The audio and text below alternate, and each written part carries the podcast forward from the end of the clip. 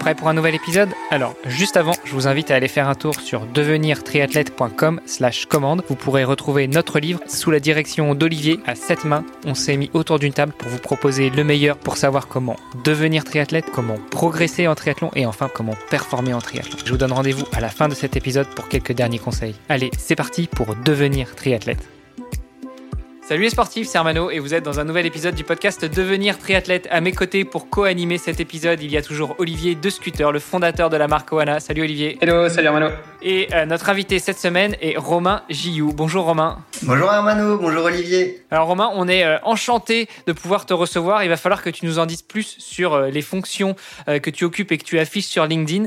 mais avant tout ça, nous avons une tradition dans ce podcast, c'est de laisser la parole à notre invité quelques minutes pour qu'il se présente. Donc dis-nous tout, qui est Romain Gillou Alors, bon, je vais essayer d'être euh, d'être bref. Hein. Euh, je suis euh, je suis pas super vieux, un petit peu quand même, mais bon, j'ai fait pas mal de choses depuis le, début de ma petite vie. Alors du coup, je m'appelle donc Romain Gillou, j'ai 35 ans, j'habite à côté de Lyon depuis un peu plus d'un an maintenant. Avant, en fait, j'étais sur Clermont-Ferrand pendant pendant pas mal de pas mal d'années. Euh, alors qu'est-ce que qu'est-ce que j'ai fait euh, de ma vie euh, Alors depuis déjà chose chose très importante depuis que j'ai 15 ans en fait je suis atteint de diabète de type 1 diabète insulino-dépendant donc j'ai besoin clairement d'insuline pour vivre voilà simplement. Et en fait bah toute ma vie a tourné autour de ça au final hein, parce que bah c'est arrivé pendant mon adolescence, euh, voilà, pendant mes pendant mes études. J'étais j'ai toujours été très sportif, donc euh, le diabète euh, n'a pas arrêté le sport pour autant. J'ai continué le sport avec avec cette cette maladie, ce qui m'a ce qui m'a beaucoup servi ensuite dans dans la dans l'avenir. Ensuite, voilà, j'ai continué mes mes études, j'ai continué continuer le sport. Euh, j'ai fait pas mal de sport. Euh, j'ai touché un petit peu à tout depuis tout petit. Euh, j'ai fait, euh, j'ai fait de la natation. J'ai fait, j'ai même fait du foot. à 6 ans, je faisais du foot. Aïe, aïe. ouais, mais ouais, mais non, c'était, c'était pas top. J'avais, j'avais beaucoup de mal devant les buts à, à transformer l'essai. en général, je mettais, j'avais le pied carré, donc je mettais à côté. Donc j'ai assez vite arrêté. donc ensuite, j'ai fait ouais de la natation j'ai fait un peu d'athlétisme et, euh, et ensuite j'avais un copain qui faisait du vélo euh, au collège avec moi et donc il m'a dit bah tiens euh, ça te dirait de faire du vélo. Donc j'ai dit allez pourquoi pas le vélo? Et puis finalement je me suis lancé dans le vélo. Donc j'avais je pense 10 ans et j'étais j'ai toujours été en fait super bah j'étais moyen. En fait je suis un petit gabarit je fais 1m60 donc je suis vraiment un petit gabarit j'étais toujours, euh, j'avais toujours un peu peur, surtout quand on est jeune, dans les catégories euh, minimes, cadets, euh, on a des gars qui font déjà 1m80. Bah, moi, j'étais vraiment, je faisais 30 kilos, j'avais vraiment peur. Et, et du coup, bah, j'étais moyen aussi parce que j'avais peur. Donc j'ai même arrêté le vélo en cadet en cadet 1 parce que les cadets 2 ils me faisaient peur. Ils étaient super grands, alors j'ai arrêté le vélo. J'ai dit non, je peux plus en faire, euh, c'est pas possible. Et, euh, et je me suis mis un petit peu au tennis. Attends, mais t'avais peur de quoi en fait? Parce que c'est, c'est alors dans certains pelotons, ça va un peu au contact. C'était pour ça? Ou bien c'est juste parce que tu trouvais que les mecs ils avaient de la puissance dans les jambes et que du coup euh, t'avais du mal à rivaliser? Bah en fait euh, j'avais j'avais peur. Euh, je dirais un peu un petit complexe d'infériorité de base, de par de par ma mon petit gabarit autour d'eux dans le peloton. Et puis évidemment, à, cet âge, euh, ben quand tu fais 1m45 par rapport à un mec qui fait 1m70, 75, bah t'as moins de force hein, et du coup ça va moins vite. Et du coup, ben c'était ça, c'était ça aussi. Et puis comme j'ai quand même été toujours compétiteur, ça m'embêtait quand même. Alors je me suis dit non, je vais pas continuer. Euh, ça, ça m'embête de me faire lâcher euh, chaque course, donc je préférais arrêter. Et finalement, ça m'a servi parce qu'en KD2, j'ai repris le vélo parce que finalement, euh, j'avais fait un peu de tennis, mais mais c'était un peu comme au foot, j'étais pas au top et euh, surtout au niveau du revers, j'étais pas j'étais pas très bon. Donc du coup, j'en ai fait vite fait euh, une année, euh, alors j'en faisais avec mon père et et je me suis remis au vélo. Alors j'avais pas beaucoup grandi hein, mais j'avais pris confiance un petit peu plus confiance en moi et là, je sais pas pourquoi, j'avais j'avais progressé et tout de suite j'étais j'étais vraiment meilleur. Peut-être parce que j'étais KD2 et que les autres c'était KD1, j'en sais rien. Et du coup, euh, ben je commençais à prendre vraiment beaucoup de plaisir sur le vélo et à partir de là, j'ai voulu vraiment me mettre à m'entraîner un petit peu plus, voilà, faire ça sérieusement. Et, et, en fait, je suis, je suis arrivé en junior 1 ensuite, donc à 17 ans, quoi. Et là, j'ai intégré, en fait, j'étais toujours dans le même club, une, mais il y avait une structure de junior où on était sponsorisé par une belle petite marque qui s'appelle Look. Donc, euh, connais pas. Tu connais toi, non, Olivier je connaissais pas. J'imagine, j'imagine. Et donc, euh, en fait, c'est ce que mon club, c'était le, le club cycliste de Varennes-Vauzelles en Bourgogne. Alors, c'est en fait un club très connu dans, dans la région Bourgogne-Franche-Comté euh, parce que c'est la région de, de la famille Martinez. Je sais pas si vous connaissez évidemment euh, euh Miguel Martinez, Yannick Martinez et, le père Mariano Martinez. Et, et du coup, en fait, bah, j'étais dans ce club-là et, euh, et, en fait, en junior, on, avait une super structure, on était sponsorisé donc, et clairement, être sponsorisé à, à 16-17 ans, euh, de la tête aux pieds par look, le vélo, la bagagerie, les chaussures, etc. Moi, j'étais comme un fou. C'était vraiment génial, quoi. Et donc, ça m'a vraiment euh, poussé à, à, à m'entraîner vraiment un peu plus. J'avais un entraîneur, donc c'était génial.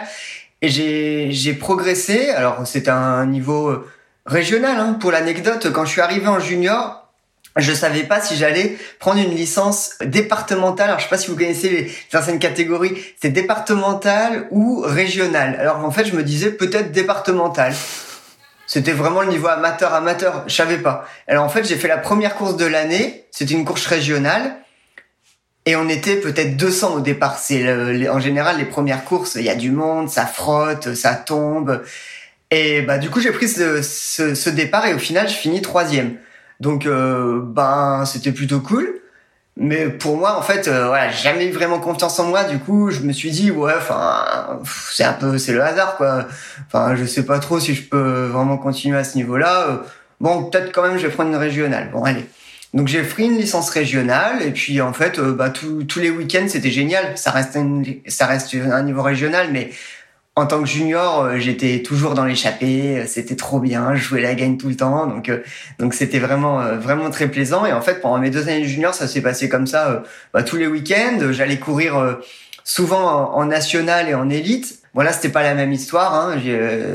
là, il y avait un peu plus de niveau et il y avait surtout ce qu'on appelle euh, ce qu'on appelait les les mafias. Je sais pas si vous connaissez un petit peu les termes euh, les mafias c'est-à-dire des vieux briscards qui se mettent euh, contre les petits jeunes plus ou moins.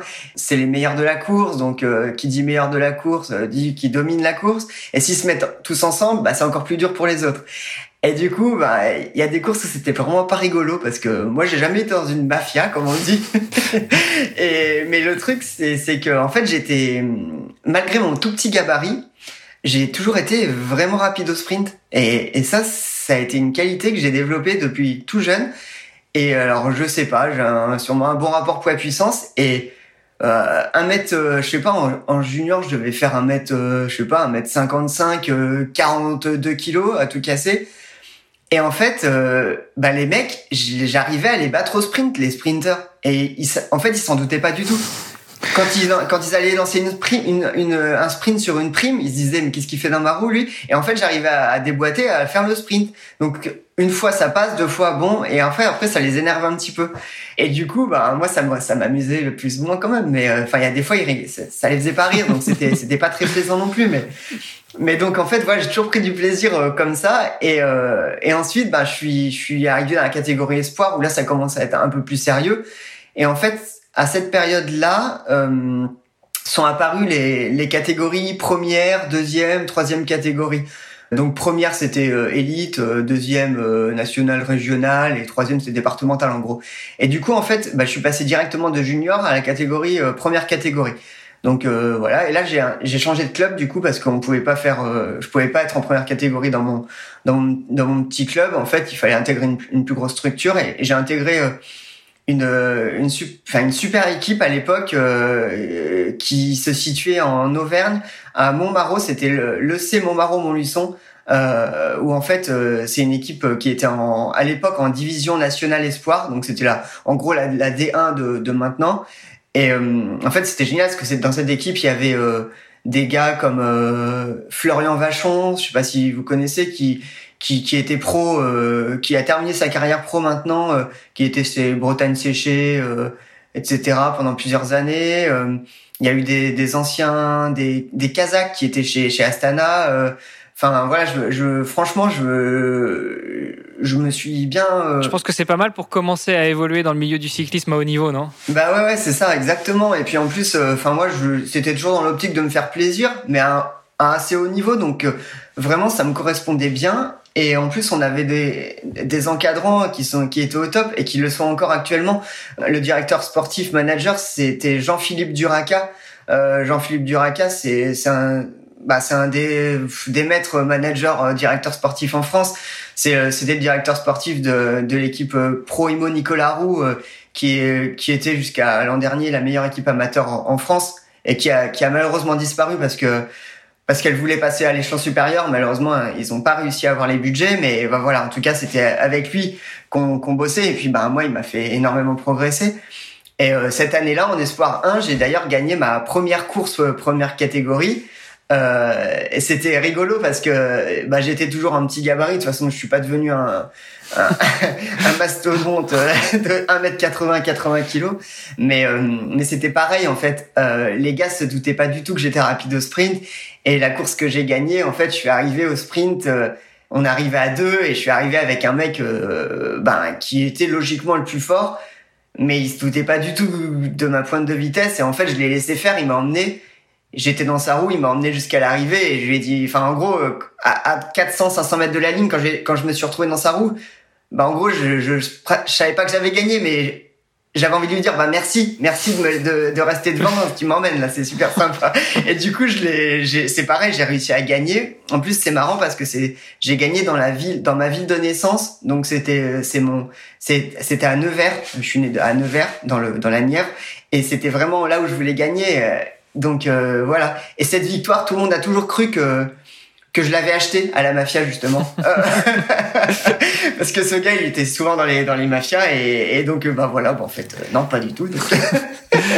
Voilà j'étais et tu t'es spécialisé dans les dans les sprints euh, pourquoi? Tu t'es rendu compte un jour que tu étais bon là dedans ou c'était enfin comment comment t'as Bah en fait euh, non, je me suis même pas spécialisé dans les sprints. Bah, je j'ai toujours été très polyvalent, donc je me suis je me suis spécialisé, on va dire en rien. c'est c'est difficile de dire ça parce que quand on est euh, pas spécialiste en une chose, on est je suis on est bon en rien en fait au final et, et, du coup euh, ben euh, en fait j'étais je suis j'ai un peu un, un, profil de puncher plutôt j'aime les j'aime les boss euh, raides et pas longues et moi il manque de la puissance pour euh, pour tout ce qui est euh, les grands cols par exemple à 4 5 6% moi c'est super c'est pas compliqué mais mais je veux dire quand ça commence à rouler vite à haut niveau c'est c'est très dur.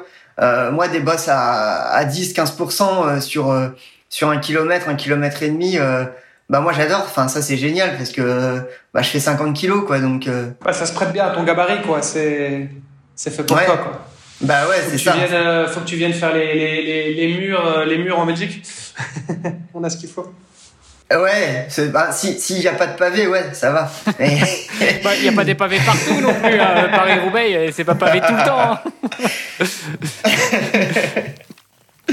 Donc euh, ouais, ouais, mais bon, en tout cas, ouais, bah je j'ai, je savais que j'étais rapide. Du... Mais comment tu l'expliques que tu étais un bon sprinter?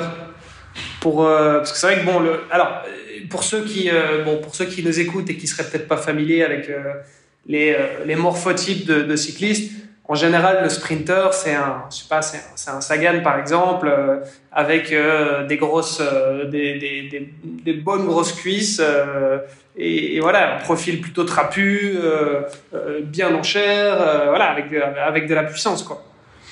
Ouais, bah en fait, de base, je l'explique pas du tout, j'en sais rien. Après, je pense quand même que j'ai des prédispositions en ayant un bon rapport poids-puissance. donc déjà, ça, ça aide. Après, je pense que de base, j'avais pas peur aussi de, de frotter, parce que ça, si t'as peur de frotter, surtout dans les derniers kilomètres, c'est mort c'est sûr que tu restes euh, à regarder et c'est tu fais rien. Euh, voilà. Et ensuite, grâce, je pense aussi à mon petit gabarit, j'arrive bien à m'infiltrer, à me faufiler entre les gars, quoi. S'il y a un mec, il, il, veut pas que je passe, le truc c'est que je passe en, je passe en dessous de son épaule, en fait. Je passe sous ses coudes. en dessous du coude, quoi. Ah, ça, je connais aussi parce que moi, je suis pas très très grand et, en triathlon, euh, c'est vrai que ça aide pas mal. Mais c'est un peu euh, contradictoire avec ce que tu nous disais au début quand tu nous dis qu'en KD1, t'arrêtes le vélo parce que finalement, t'es pas, t'as pas trop confiance en toi, tu te sens pas rassuré par rapport à des mecs qui font euh, deux voire trois têtes de plus que toi. Et tu nous dis que bah, dans les années qui ont suivi, justement, être plus petit, t'en as ressorti un petit peu la, une force parce que bah, tu te faufiles plus facilement, tu passes plus facilement et puis à la fin, tu peux exploser parce qu'en fait, tu restes dans les roues et peut-être même que les mecs ils s'en rendent pas compte en fait. Donc, euh, euh, Qu'est-ce qui, euh, pour toi, pourrait expliquer ce, changement de, mentalité en dehors du fait que aies pris un peu plus confiance en toi? Alors, confiance en moi, en fait, non, je pourrais pas dire ça parce que j'ai vraiment jamais eu confiance en moi, vraiment. mais je pense que peut-être que justement le fait de ne pas avoir confiance en moi, mais par exemple, pour aller jusqu'au sprint, je dirais pas que c'est facile, mais à une époque, on peut se dire, bah en fait, je vais me cacher jusqu'au sprint.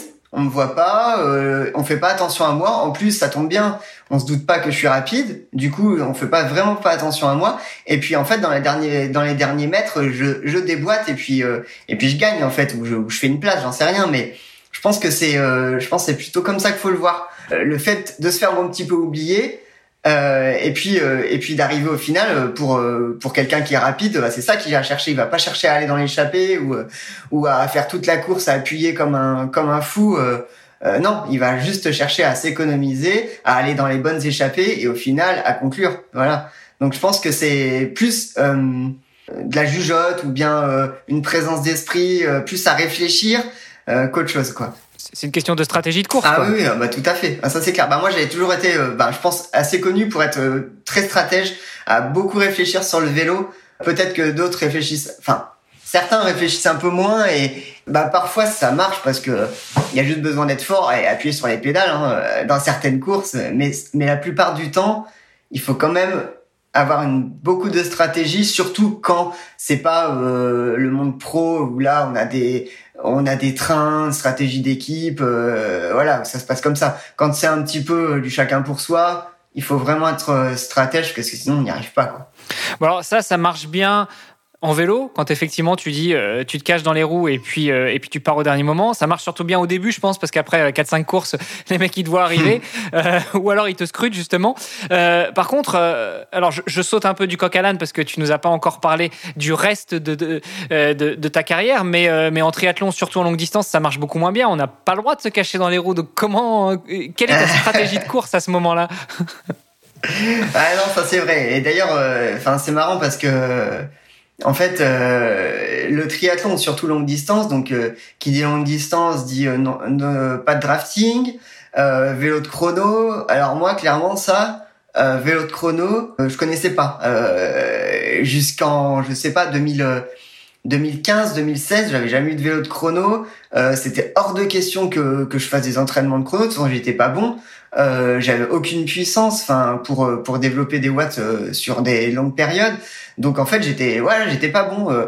moi, quand on a quand on a sur les les challenges c'était juste là que je faisais des contrôles à montre. C'était les les manches du challenge national en junior ou en espoir.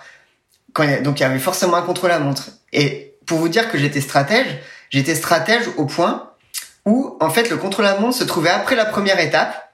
Du coup, ce que je faisais, c'est que avant de passer la ligne de la première étape, j'essayais d'arriver juste derrière quelqu'un qui était assez bon en chrono ou plutôt bon pour qu'il passe, parte derrière moi au chrono et qu'il me rattrape assez rapidement pour qu'ensuite je reste à 15 mètres derrière lui et que j'ai un sillage comme ça dans ma tête j'étais plus fort. Et c'était et c'était souvent comme ça que ça se passait. Et, du coup je m'étais pris une minute mais se prendre une minute par un mec qui fait euh, un très bon temps c'est pas si mal que ça. Donc du coup du coup ça se passait souvent comme ça et voilà. Mais je le travaillais jamais et voilà mais bon évidemment par la force des choses avec le triathlon j'y m'y suis mis j'ai un vélo de chrono, je me suis mis à acheter des, des du beau matériel, je me suis mis à aimer ça et euh, malgré mon manque de puissance encore hein, évidemment, hein, bah j'arrive à, vraiment mieux me débrouiller en, en contre la montre et euh, et ça ça passe vraiment vraiment mieux quoi. Puis c'est différent quand même en triathlon hein, parce que c'est. À quel moment Romain tu t'es dit euh, je vais faire du tri? Enfin alors qu'a priori, euh, du, du, le vélo de triathlon, le contre-la-montre, justement, c'est quelque chose qui c'était pas forcément à ton avantage. Pourquoi tu t'es dit je vais faire du triathlon? Bah alors en fait, euh, bah du coup c'est dans la dans la suite de un petit peu la suite de mon histoire parce que c'est venu euh, parce qu'en fait dans dans la suite de, de ma de ma vie en fait bah le vélo était toujours euh, toujours une passion et je prenais toujours ça bah juste parce que ça me plaisait et, et en fait je m'étais toujours dit je continue le vélo mais au plus haut niveau amateur tant que je peux être performant tout en travaillant à côté. À un moment donné, si j'arrive plus à être performant, je vais pas arrêter euh, de travailler, non, mais je vais pas non plus redescendre d'une catégorie pour faire du vélo à un niveau inférieur parce que parce que je le concevais pas. Moi, je voulais juste en faire euh, à, à haut niveau en faisant des places, ça qui me faisait plaisir. Donc du coup, en fait, j'ai continué comme ça jusqu'à 30 ans. Et à 30 ans, euh, donc je vous ai dit que j'étais diabétique. Et j'ai une équipe euh, cycliste professionnelle qui m'a contacté, donc la seule équipe au monde à comprendre en son sein juste des diabétiques de type 1, qui est la team Novo Nordisk. Donc qui m'a contacté et qui voulait que je fasse un, un stage euh, pour voir si je pouvais intégrer l'équipe. Sauf que moi, en ce temps-là, j'étais euh, j'étais en CDI, euh, enfin j'avais un poste, j'étais posé quoi. Donc moi, je, je, devais aller aux États-Unis pendant trois mois pour même pas être sûr de passer pro. Bah alors en fait, moi je lui ai dit non quoi. Je lui ai dit non non, c'est pas possible. Moi je peux pas prendre le risque. Et il m'a dit bon, bah, ok, tant pis. et en fait, euh, deux ans plus tard, il me rappelle. Donc là, j'étais encore en CDI, j'étais j'étais responsable communication en préfecture. Et là, il me redit la même chose, sauf que je lui ai dit ouais, mais là, euh, je suis toujours en CDI, ça va être compliqué. Euh, moi, il faudrait me proposer quelque chose d'autre. Par exemple, sur une course. Euh, donc il m'a dit ok on va te prendre à l'essai euh, en tant que stagiaire sur une course. Euh, c'était euh, List Bohemia Tour. C'était une course du, je sais plus, quatre jours, je crois, euh, en, euh, en, République Tchèque. Donc c'était au niveau Conti Pro, je crois. Et là, j'ai pris une semaine de vacances et je suis allé avec l'équipe Novo Nordisk faire cette course. Alors j'avais jamais couru avec les pros, rien du tout. Et j'y suis allé. Première étape, je fais septième. Alors arrivé au sprint, ça tombait bien. Bam, septième. Alors là, j'ai halluciné. Mais euh, comme j'étais euh, bah, potentiellement, euh, bah, je pouvais être pro dans cette équipe, donc je leur montrais pas que j'étais bah, comme un fou. J'hallucinais de faire cette place. Pour moi, c'est, j'ai fait genre comme si c'était normal. J'ai dit ah bah moi je suis content de ma place, c'est bien. T'as fait le mec blasé quoi. ouais, facile. En même temps, tu m'as contacté, c'était pour ça, voilà. En tout cas, c'était bien, mais euh, voilà. Enfin, donc tout s'est bien passé. Euh, en plus, l'objectif c'était quand même d'être meilleur que les autres, quand même de, que les autres de l'équipe parce que fallait que je montre que, que j'avais ma place. Et après les autres étapes, elles se passent aussi vraiment très bien. Alors euh, je sais plus. Euh, euh, au général, je fais, je fais pas je fais pas de place. Hein, je vais faire 35, 40e, mais c'était vraiment déjà bien. Euh, je crois c'était euh, il y avait Charman euh, de de de enfin qui non il est à Bora maintenant qui qui avait dû gagner. Enfin c'était vraiment des mecs je les connaissais pas à l'époque mais qui étaient qui étaient pas mauvais. Et là ils m'ont direct proposé un contrat. Euh, limite, euh, limite dans la voiture, euh, j'ai eu le, le, manager au téléphone qui m'a proposé un contrat. Alors moi, je lui ai pas dit oui tout de suite parce que j'avais peur quand même. C'était un changement de vie. Euh, passer de responsable communication euh, derrière mon bureau. Bon, je fais du vélo hein, quand même, mais à faire que du vélo. Alors là, j'ai dit, bah, je sais pas. Hein, franchement, faut que je me, faut que je me pose la question. Donc, bah, j'ai déjà été demandé au préfet. je lui ai dit, est-ce que c'est une bonne idée ou pas? Parce que euh, lui, il m'a tout de suite dit euh, non mais Romain, euh, là vous allez faire de votre passion votre métier. Enfin, faut faut juste y aller parce que ça se représentera sûrement jamais. Et du coup, bah voilà, j'en ai parlé avec ma famille, etc. Et oui, j'ai accepté. Mais par contre, j'avais peur, hein, vraiment. Euh, clairement, euh, donc j'ai tout arrêté d'un seul coup. Là, je suis allé habiter à Clermont-Ferrand parce que Clermont-Ferrand, pour moi, c'était un endroit super pour faire du vélo. Il y a un peu de, il y a un peu de tout. Il y a, il y a de la montagne, il y a du plat, il y a, il y a des parties vallonnées. C'est vraiment super. Puis il y a des, il y a pas mal de mecs avec qui roulaient, qui d'un très bon niveau. Du coup, voilà. Et je suis arrivé aux premières courses. Ouais, j'étais à côté de, je m'en souviens, je m'en souviendrai toujours. C'était, euh, c'était à Majorque. J'avais, euh, j'avais Valverde, j'avais Greipel, Sagan et tout. Oh j'étais à côté d'eux sur la ligne de départ. Je me dis, oh là là, mais je suis où là? mais j'avais peur. En fait, j'avais peur parce que je me sentais, je me sentais pas bien. Je me sentais pas forcément à ma place en fait. Même si j'avais, voilà, ça faisait euh, dix ans que j'étais au niveau élite, que j'avais fait des, des belles, des belles choses, mais non, c'était, oh, j'avais peur. Et, et, du coup, je faisais même pas les doubler dans le peloton. Quand j'étais derrière des, des mecs je regardais le nom sur le vélo pour voir qui c'était quand même. Et en fonction, je doublais ou pas. Euh, c'était- hallucinant. Et après, je me suis dit, non, mais Romain, vas-y, arrête, là. Ils toi, ils s'en foutent de toi, ils te regardent même pas. Alors, fais, fais pareil, fais ta course, quoi. Et du coup, euh, c'était, c'était une étape toute plate. Notre, euh, les consignes de l'équipe, parce que là, on était quand même dans une équipe pro, il fallait respecter. On avait un sprinter et c'était de, c'était de l'emmener, euh, de l'emmener au sprint, voilà. Et même si, franchement, euh, enfin, au- dans, dans le fond de ma tête, je, je savais très bien que, que limite, je pourrais peut-être faire mieux que lui, quoi.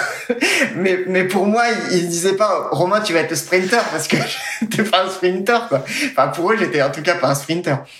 Et là, bon, j'avais un petit peu peur de frotter parce que chez les, chez les pros à ce niveau, quand même, ça, ça rigole vraiment pas dans les cinq derniers kilomètres. Oh, c'est, il y a des trains, c'est, c'est, un truc de fou, hein, vraiment. Il faut vraiment débrancher le cerveau.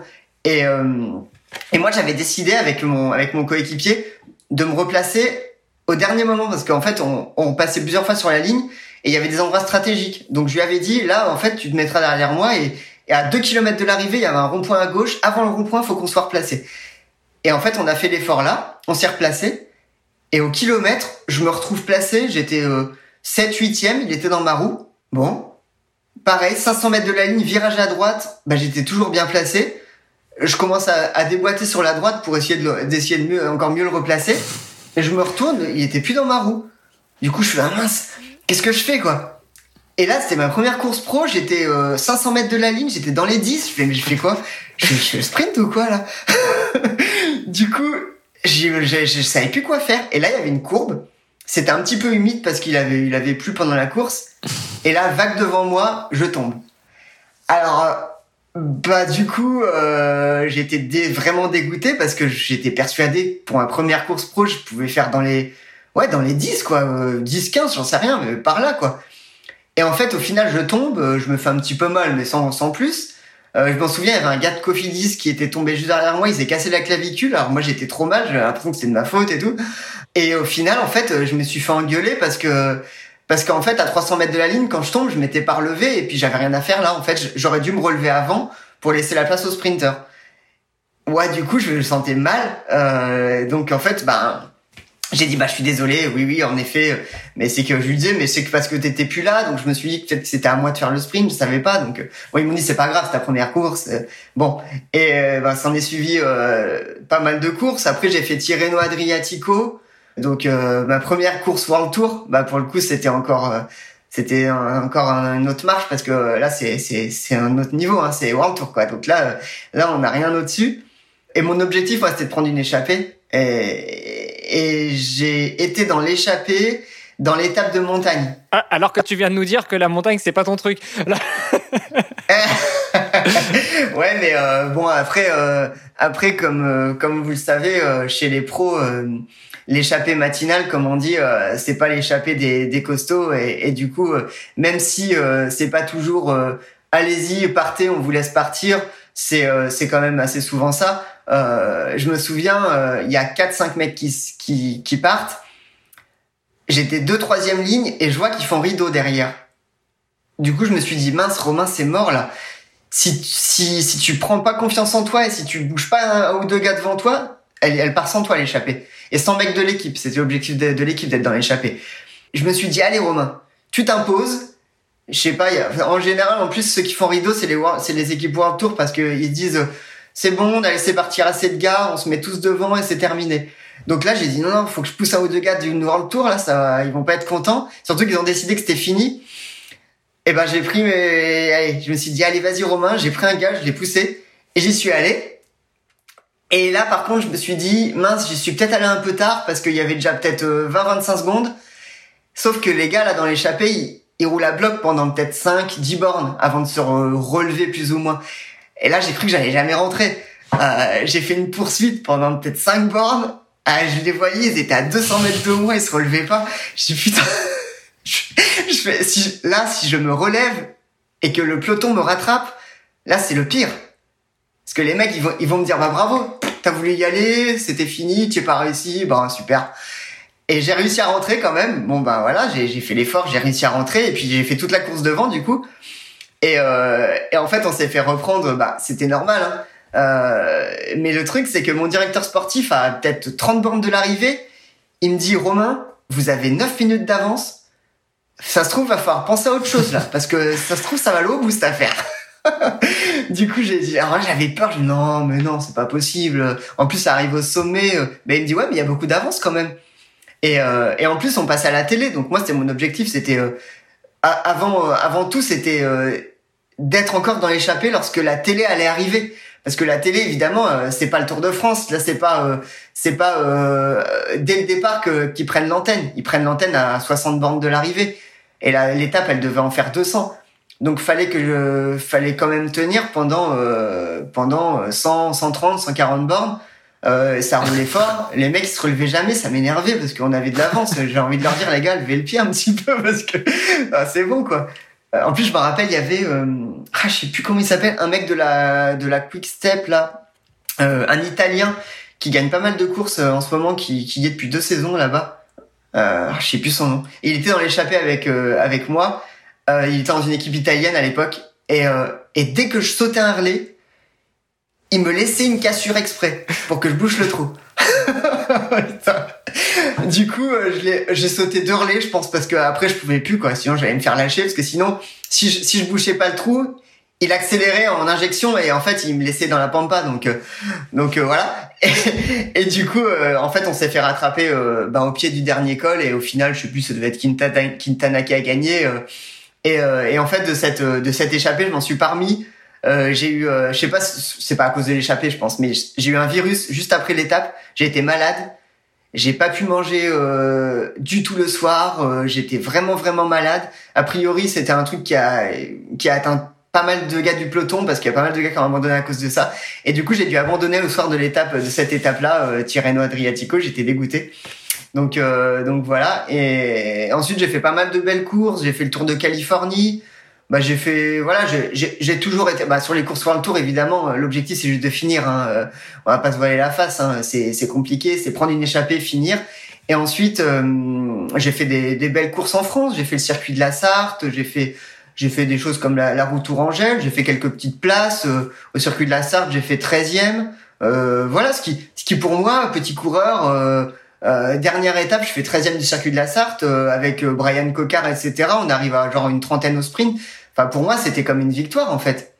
J'étais tellement heureux alors que tu mets d'autres mecs qui font genre top 15 à cette course comme je sais pas moi Lilian Calmejane, le gars il va dire bah, c'est quoi ça, c'est rien, c'est nul. Enfin, moi j'étais trop heureux.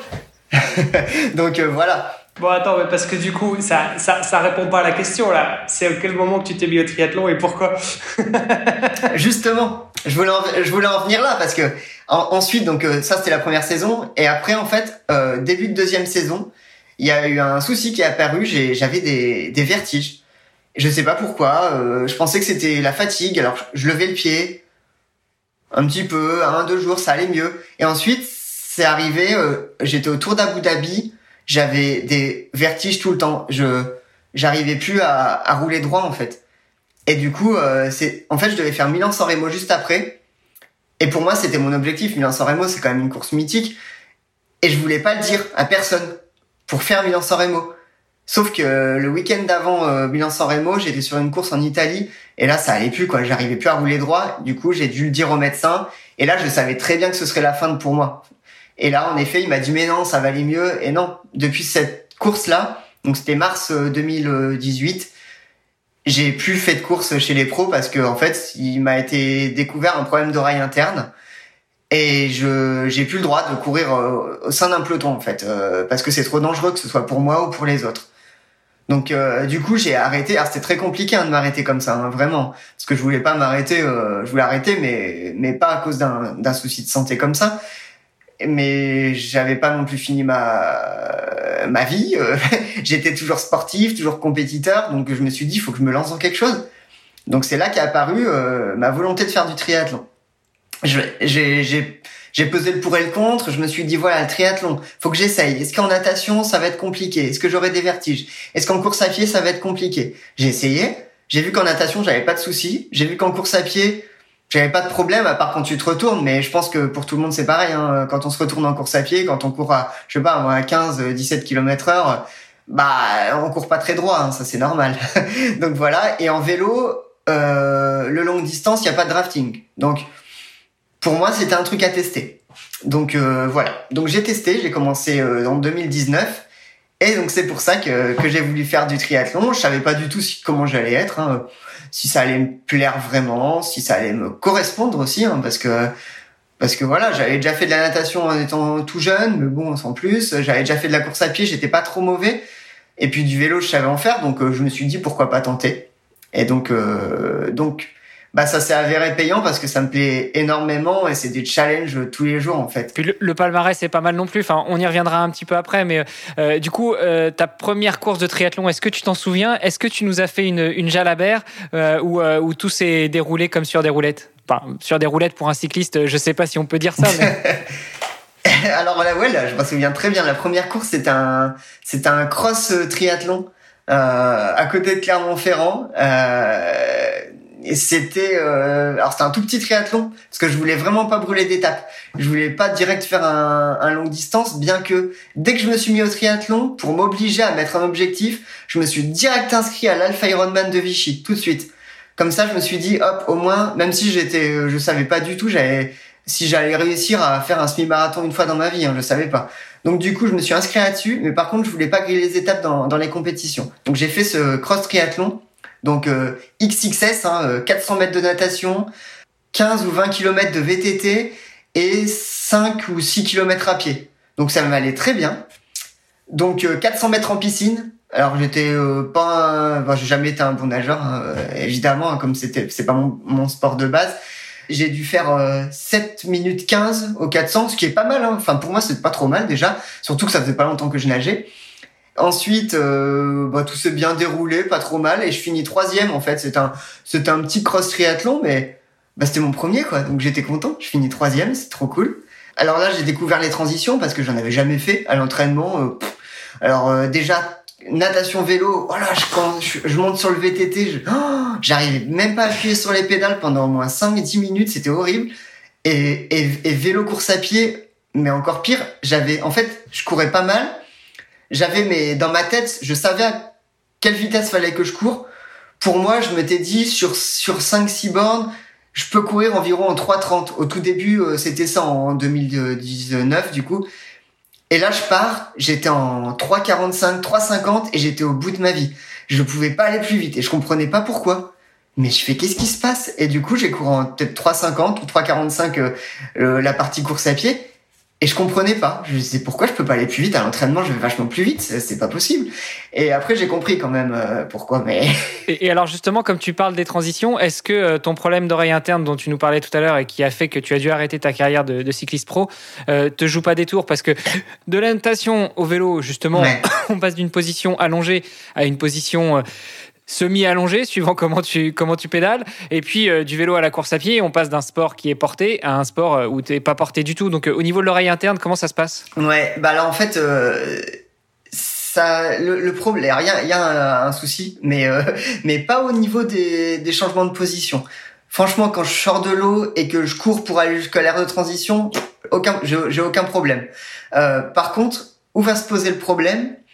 C'est lorsque je vais devoir, par exemple, enlever ma combinaison néoprène. Alors là, pour enlever la combinaison néoprène sans euh, en restant bien droit, euh, si j'ai pas, euh, si je peux pas tenir une barrière ou c'est vraiment compliqué. Moi, souvent, je me, je m'assois pour enlever ma combinaison. Je m'en fous, hein, je m'en fous complètement. Je perds pas plus de temps à m'asseoir enlever ma combinaison que à rester debout et à être et à pas pouvoir tenir debout. Donc là, c'est compliqué. Pareil, j'avais première année de triathlon, pour mettre les chaussures sur le vélo, c'était hors de question que je les mette euh, que je les mette sur mon vélo les chaussures. Je les mettais avant de monter sur le vélo. Moi, j'avais les chaussures à côté du vélo, je les mettais. Même je mettais des chaussettes. Même pour un triathlon S, je mettais des chaussettes. Je dis bon, attendez, je veux pas avoir des ampoules. Euh, moi, je mets des chaussettes. Je m'en fous de perdre une minute hein, de toute façon. Bah, euh, cycliste un jour, cycliste toujours quand même. Donc ouais, c'est ça. Et, et moi, enfin pour moi, c'était pas grave de perdre une, deux minutes. Euh, non, c'était hors de question euh, de pas de pas mettre de chaussettes. Donc je mettais mes chaussettes, je mettais mes chaussures, je courais avec mes chaussures à côté du vélo. Et puis voilà. Et en fait, euh, et pareil, vu que je suis diabétique, il faut que je fasse attention à mon taux de sucre. Donc à l'ère de transition, je mettais toujours une boisson sucrée que je buvais sur, dans l'ère de transition tranquillement avant de partir et tout. Et en fait, en gros, dans l'ère de transition, à chaque transition, je perdais facilement une minute à une minute trente, tout le temps. Que ce soit sur un S ou un M. Hein. Et ça, c'était quand même compliqué parce que au début, euh, je m'en moquais, mais après, quand j'ai vu que j'arrivais à faire des places pas trop mauvaises, je me suis dit, bah mince, la craint quand même. Du coup, je me suis dit, peut-être que je peux essayer de pas mettre de chaussettes. Alors j'ai essayé, sauf que le premier coup que j'en ai pas mis, j'ai, au bout de 5 km, je ne pouvais plus courir, j'avais des ampoules sous les pieds, c'était horrible. Du coup, je me suis dit, non, mais comment on fait, comment ils font les gars qui mettent pas de chaussettes? Je, je me suis dit, c'est pas possible, ils sont, c'est des surhommes, en fait. Et, et du coup, euh, bah du coup, j'ai depuis depuis ce temps-là, j'ai réussi à ne pas en mettre et à et à ne plus avoir d'ampoule. Ouais, t'as fait comment du coup? Ah, alors ça, bah, je pense que tout le monde connaît, hein, mais euh, maintenant, moi, je, le talc est mon ami, euh, mon grand ami du talc, parce que je suis très fragile des pieds. J'en mets tout le temps, franchement, au moindre entraînement de course à pied, même si je mets les chaussettes et tout, je mets tout le temps euh, à, foison de talc. Je mets du talc euh, vraiment à bloc pour vraiment pas me blesser. Euh, et pour les triathlons, pour les triathlons, alors les triathlons M, M, je mets pas de chaussettes, donc que ce soit à vélo, course à pied. Donc là, je mets à bloc du talc dans les dans les chaussures de vélo et dans les dans les baskets. Et même pour les triathlons L, enfin les Alpha Ironman, euh, pour le vélo, je mets pas de chaussettes, donc là, euh, on arrive pieds mouillés euh, dans les chaussures de vélo, donc là, je mets beaucoup de talc dans les chaussures de vélo, et puis après, je mets du, je mets des chaussettes quand même pour le semi-marathon. J'en suis pas, parce que maintenant, j'en vois hein, les, les bons, hein, ils mettent pour les meilleurs souvent pas de chaussettes pour faire le semi. Mais là, j'en suis pas arrivé là quand même parce que là, je pense que les pieds sur un semi sans chaussettes. T'en as aussi qui font les courses maintenant sans chaussures. Hein. C'était Vincent Louis qui avait gagné une étape de Coupe du Monde comme ça. ouais, bah, mais limite, je pense que sans chaussures, euh, j'aurais peut-être moins de mal que qu'avec chaussures sans chaussettes dans la chaussure. Bon, bah écoute, il te reste plus qu'à essayer de faire tes pieds justement euh, en essayant d'aller courir sans chaussures. Ouais, après, tu peux aussi t'entraîner euh, sans les chaussettes. C'est vrai que ça aide pas mal, quoi. Ça permet de ton, ton pied de se renforcer un peu et surtout de s'habituer à ta chaussure, quoi. Tu nous as parlé de, ton problème d'oreille interne. Tu nous as parlé aussi de ton problème de diabète. Euh, c'est un point sur lequel on aurait bien voulu revenir. Justement, comment est-ce qu'on vit euh, le, sport, surtout le sport de haut niveau et encore plus le sport de haut niveau de longue distance quand on est diabétique de type 1 Est-ce que, est-ce que tu, mesures ton taux de sucre avant de partir pour chacune des, étapes ou chacune des, des disciplines du triathlon euh, ou est-ce que ça va faire partie de ta gestion de, de, course, de ta stratégie de course, tout ça? Et peut-être avant de rentrer là-dedans, on peut peut-être définir ce que c'est que le diabète de type 1. Ouais, bien sûr. Euh, bien sûr. Alors, euh, bah, moi, je suis diabétique de type 1, donc insulinodépendant. Donc, moi, j'ai besoin de d'insuline pour vivre, donc besoin d'injecter de l'insuline. Parce que, en fait, donc vous, vous avez donc le pancréas, comme moi, j'ai un pancréas, comme tout le monde. Sauf que mon pancréas, moi, il ne, fournit plus d'insuline aux, cellules pour bah, permettre de, vivre euh, normalement. Donc moi, clairement, j'ai juste besoin de m'injecter de l'insuline pour vivre comme vous. Mais par contre, du coup, je suis en mode manuel alors que vous, vous êtes en mode automatique. C'est juste ça la différence. Donc dans le diabète de type 1, c'est qu'on n'a plus le, le, pancréas ne fonctionne plus, donc on n'a plus bah, l'insuline dont on aurait besoin pour vivre. Alors il y a diabète de type 2 aussi hein, qui euh, en fait c'est pas le même type de type de profil. Le diabète de type 1 ça va être euh, euh, on peut être diabétique ben, de naissance ou on va le développer on va le développer à l'adolescence mais en général le diabète de type 2 ça va plutôt être d'un diabète gras euh, des, des, personnes, soit des personnes âgées ou soit des personnes euh, qui, qui sont euh, qui, qui sont en embonpoint, qui voilà, qui, qui ont un régime alimentaire de base qui qui est pas forcément approprié et du coup qui, qui développent un diabète. Et du coup ce diabète il va être il va être soigné plus de base au début s'il est pris assez tôt avec des cachets pour essayer de booster en fait le, le pancréas ou bien s'il est pris un peu trop tard, ben, malheureusement avec de l'insuline aussi. Mais enfin voilà, donc il y a plusieurs plusieurs types de diabète. Donc moi c'est diabète de type 1.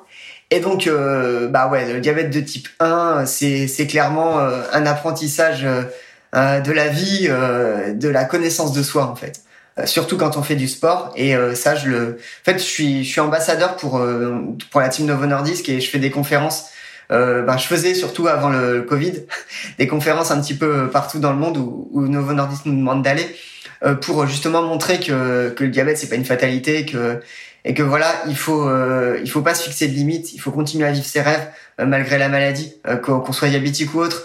Nous en tant qu'ambassadeur, ben moi j'en suis l'exemple et et voilà, je montre que bah, que j'ai réussi à, à, faire ce que je voulais faire et, et du coup c'est justement en se fixant des limites, en se disant non moi je veux pas faire de sport, je suis diabétique, c'est trop compliqué. c'est là qu'en fait les complications arrivent. Enfin, en tout cas pour moi, c'est grâce au sport que, que j'ai une gestion du diabète qui, qui est, qui est meilleure parce que ben, le, le sport, simplement l'effort physique, va permettre de réguler le taux de sucre. Ça c'est clair et net, que ce soit pour un diabétique ou non, hein, euh, ou un non diabétique. Hein, ça c'est, ça c'est, c'est, pour moi c'est, c'est juste, euh, enfin c'est logique quoi. C'est, faut, faut le tester, il faut pas avoir peur de ça. Euh, il y a trop de médecins encore, beaucoup moins qu'avant, mais il y a trop de médecins qui, qui ont encore cette, cette peur pour, pour les patients de leur dire continuez le sport, parce que justement, si on ne sait pas gérer euh, son diabète, son taux de sucre et le sport à côté, oui, on peut avoir des complications. On peut faire des, des grosses hypoglycémies. Une grosse hypoglycémie, ça peut être très compliqué. On peut, voilà, on peut tomber euh, dans un coma hypoglycémique assez, euh, assez rapidement. Mais c'est pour ça qu'il faut, qu'il faut très bien se connaître. Et du coup, en triathlon ou en sport en général, hein, mais justement pour le triathlon, c'est encore mieux parce que moi, ça fait depuis que j'ai 15 ans que je suis diabétique, donc ça fait maintenant 20 ans bah, j'ai réussi à encore apprendre énormément de choses depuis que je fais du triathlon.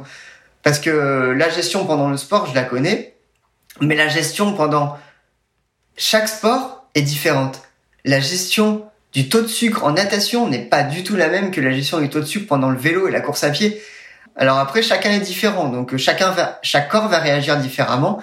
Mais moi, en tout cas, mon corps, pendant la natation, l'effort de natation puise une énergie, mais vraiment énorme. Donc moi, je sais que lorsque je vais faire, alors que ce soit un entraînement ou, euh, une course, hein, euh, quand je pars avant la natation, en fait, ce que, ce que je vais faire, c'est que je vais regarder mon taux de sucre. Il va falloir que mon taux de sucre soit assez élevé pour que je sois sûr qu'à la fin de ma séance ou à la fin, euh, par exemple, d'un alf, au bout d'environ 30-35 minutes, ben, que je sois pas en hypo, que je sois pas en hypoglycémie ben, pendant le pendant l'effort. Ça c'est vraiment très très important.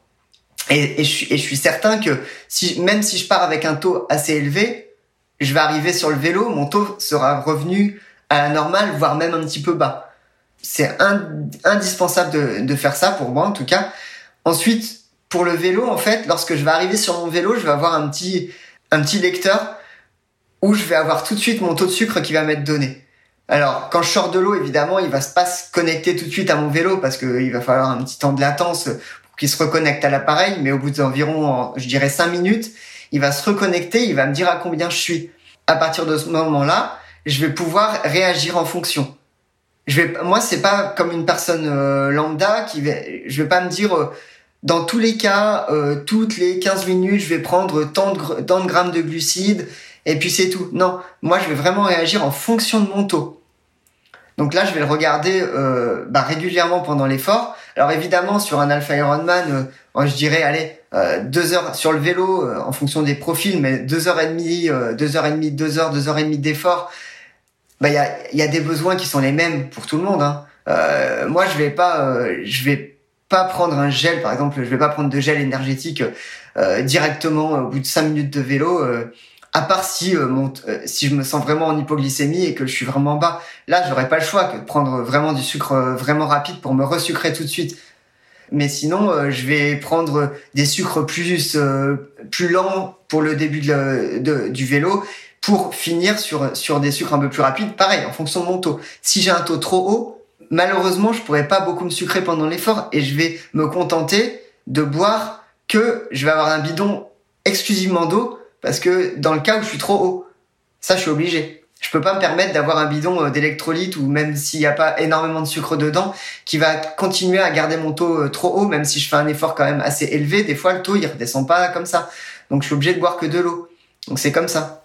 Tu, nous disais que tu as découvert euh, ton diabète euh, quand tu avais euh, une quinzaine d'années. Est-ce que c'est des, symptômes liés au diabète qui ont fait que vous avez fait des examens, enfin tu as fait des examens et, du coup le, coup près est tombé?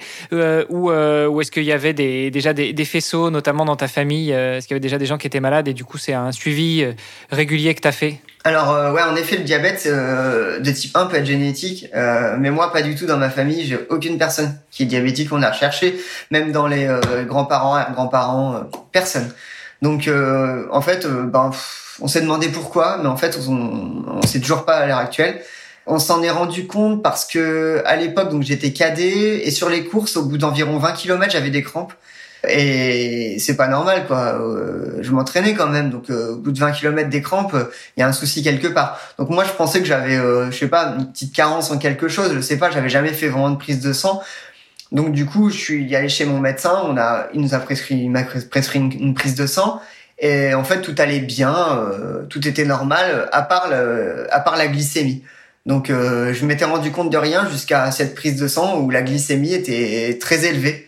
Mais sauf que j'avais jamais été malade de ma vie. J'ai toujours été en top santé. Euh.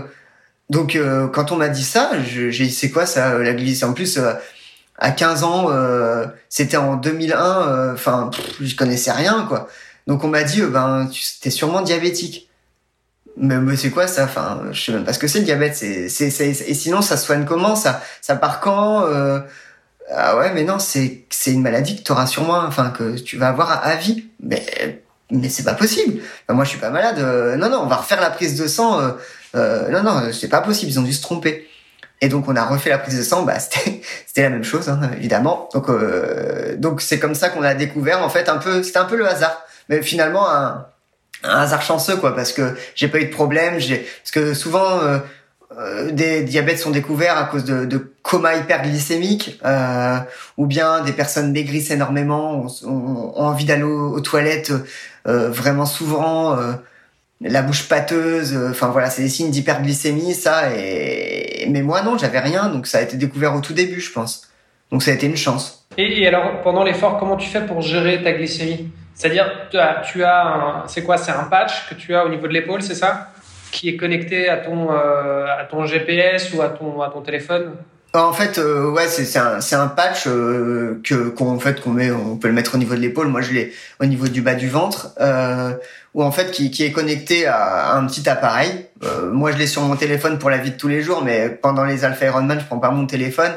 Du coup, j'ai mon appareil qui est qui est qui est mis. Alors ça dépend au début, c'est pareil. Maintenant que que je que j'essaye d'être à la minute près pour essayer de gagner du temps.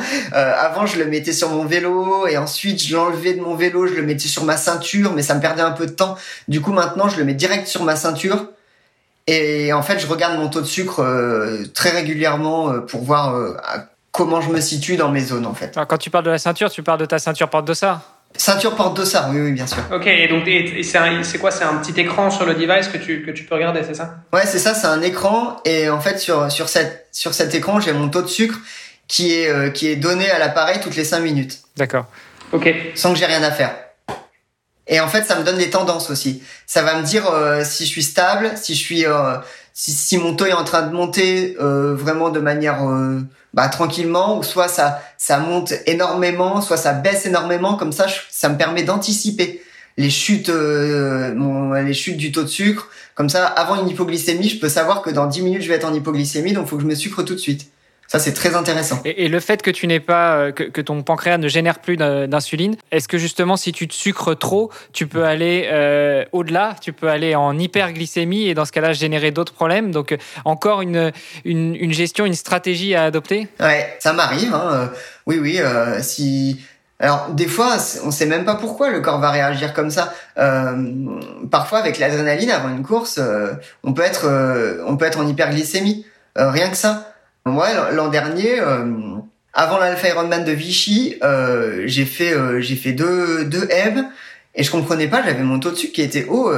j'ai je comprenais pas et en fait des fois on sait pas on sait pas et, et, et parfois en effet lorsqu'on monte en hyperglycémie pour que ça rebaisse alors logiquement nous pour que ça baisse qu'est-ce qu'on fait? Ben, on s'injecte de l'insuline vous, si votre corps il, il, détecte une hyperglycémie, enfin pas vraiment une hyper, mais que le taux montre un peu trop fort, bah vous, ça va s'injecter automatiquement, donc ça va rebaisser. Mais moi, si si je suis sur mon vélo que j'ai pas vu mon taux de sucre, par exemple, que je mange un, que je mange un gel et que là je suis en hyperglycémie, pour que ça baisse, qu'est-ce qu'il va falloir faire? Il va falloir que je, bah, que je, que je pédale encore plus fort en fait pour que le taux, pour que le taux baisse, ou bien que je boive euh, que de l'eau. Euh, le fait de boire de l'eau, euh, juste de l'eau pure, va permettre de fluidifier le sang pour que, pour que, pour que le taux de sucre baisse.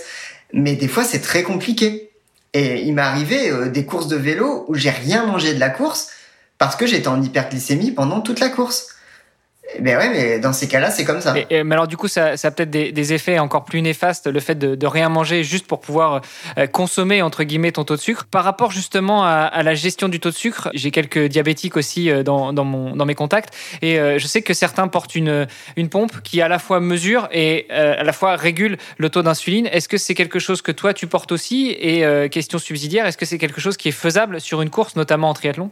Alors donc bah, je, je sais pas tes contacts, euh, qu'est-ce qu'ils ont comme comme type de pompe, mais euh, alors il existe maintenant des des, des pompes. Euh, c'est une boucle fermée en fait, euh, qui justement, il y a, on a le lecteur de glycémie qui est relié à la pompe et qui va communiquer avec avec avec le lecteur et taux trop haut, hop, ça va injecter, etc.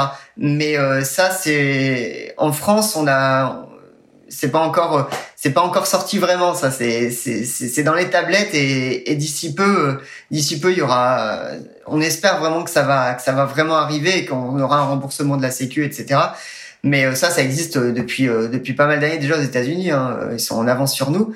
Mais bah en tout cas pour moi j'ai une pompe mais j'ai c'est une pompe ça s'appelle une pompe patch où en fait c'est pas une injection qui est automatique c'est moi qui vais gérer ma pompe j'ai jamais voulu de pompe jusqu'à, ça fait trois ans que je l'ai, parce que jusqu'à maintenant, il n'existait pas de pompe sans fil. Et en fait, il fallait une, une tubulure euh, pour euh, pour aller de la pompe jusqu'à l'endroit où on s'injecte, en fait, pour envoyer l'insuline.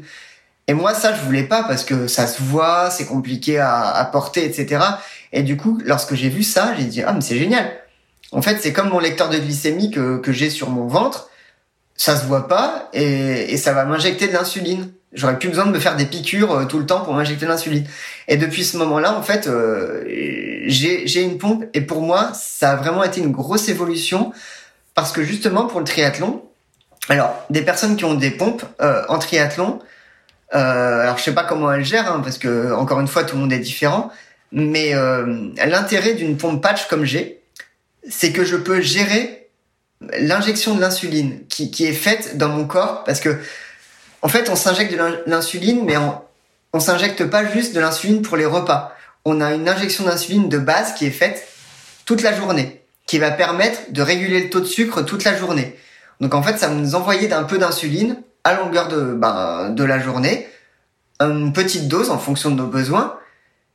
Sauf que cette, euh, cette dose d'insuline va pas être la même en fonction de l'effort qu'on va faire. Moi, par exemple, avec ma pompe, je vais pas la laisser à 100% pendant un triathlon, sinon je peux être sûr que je vais être en hypoglycémie. J'ai pas de besoin en insuline pendant que je fais du sport en fait. Donc du coup, ce que je fais, et ce que j'avais pas avant quand j'avais mes stylos d'insuline, quand j'avais mes stylos d'insuline, j'avais une insuline lente que je m'injectais qui durait 24 heures. Sauf que cette insuline lente, elle savait pas que j'allais faire du sport euh, pendant 3 heures et du coup, ça ça continuait à diffuser dans mon corps la même dose. Et là, depuis que j'ai ma pompe patch, je peux réduire la quantité d'insuline qui sera diffusée pendant cette période-là. Donc, euh, par exemple, euh, avant un Alpha Ironman, euh, je vais lui dire à ma pompe, pendant, euh, je sais pas, 6 heures, 5 heures, tu vas me m'injecter que 10% de ce que tu m'injectes habituellement, ou 20%, ou 5%. Voilà. Et ça, c'est vraiment, enfin pour moi, ça, ça m'a aidé énormément pour être moins en hypoglycémie pendant mes, pendant mes épreuves ou pendant mes entraînements, parce que je fais exactement la même chose pendant mes entraînements. Et c'est génial. ce qui fait que tu dois en plus manipuler ta pompe pendant, euh, enfin pendant que tu es sur le vélo ou sur la, ou en course à pied. Non, non, non. Ça, ça c'est avant, euh, avant la course. Euh, avant la course, je règle ma pompe pour lui dire euh, que ce soit si c'est un M euh, pendant euh, deux, deux heures et demie ou trois heures, je, je compte large pour pour être sûr, euh, tu me fais moins, et puis comme ça, elle se remet en route après. mais pendant la course, je touche à rien. D'accord, c'est une pompe qui, euh, qui est autonome et que tu peux euh, régler à distance, mais, euh, mais aussi programmer en termes de, diffusion. Tu n'es pas obligé d'avoir toujours l'appareil dans la main pour, pouvoir, pour, pour, lui dire maintenant tu mets plus ou maintenant tu mets moins. Si je veux, si, si je veux, si je veux mettre plus à l'instant T, si, je vais être obligé de l'avoir dans la main. Mais pendant le triathlon, je, ne vais pas régler. ouais, ouais. Hum. Et, et, niveau alimentaire, il y a des tu as un régime particulier ou en fait non, tu manges de tout, euh, tu, tu, manges ce que tu veux et puis après tu, tu régules juste euh, en amont? Non, non, non, en fait j'ai j'ai pas de, de régime alimentaire drastique vraiment. En fait en tant que diabétique, il faut juste manger sainement.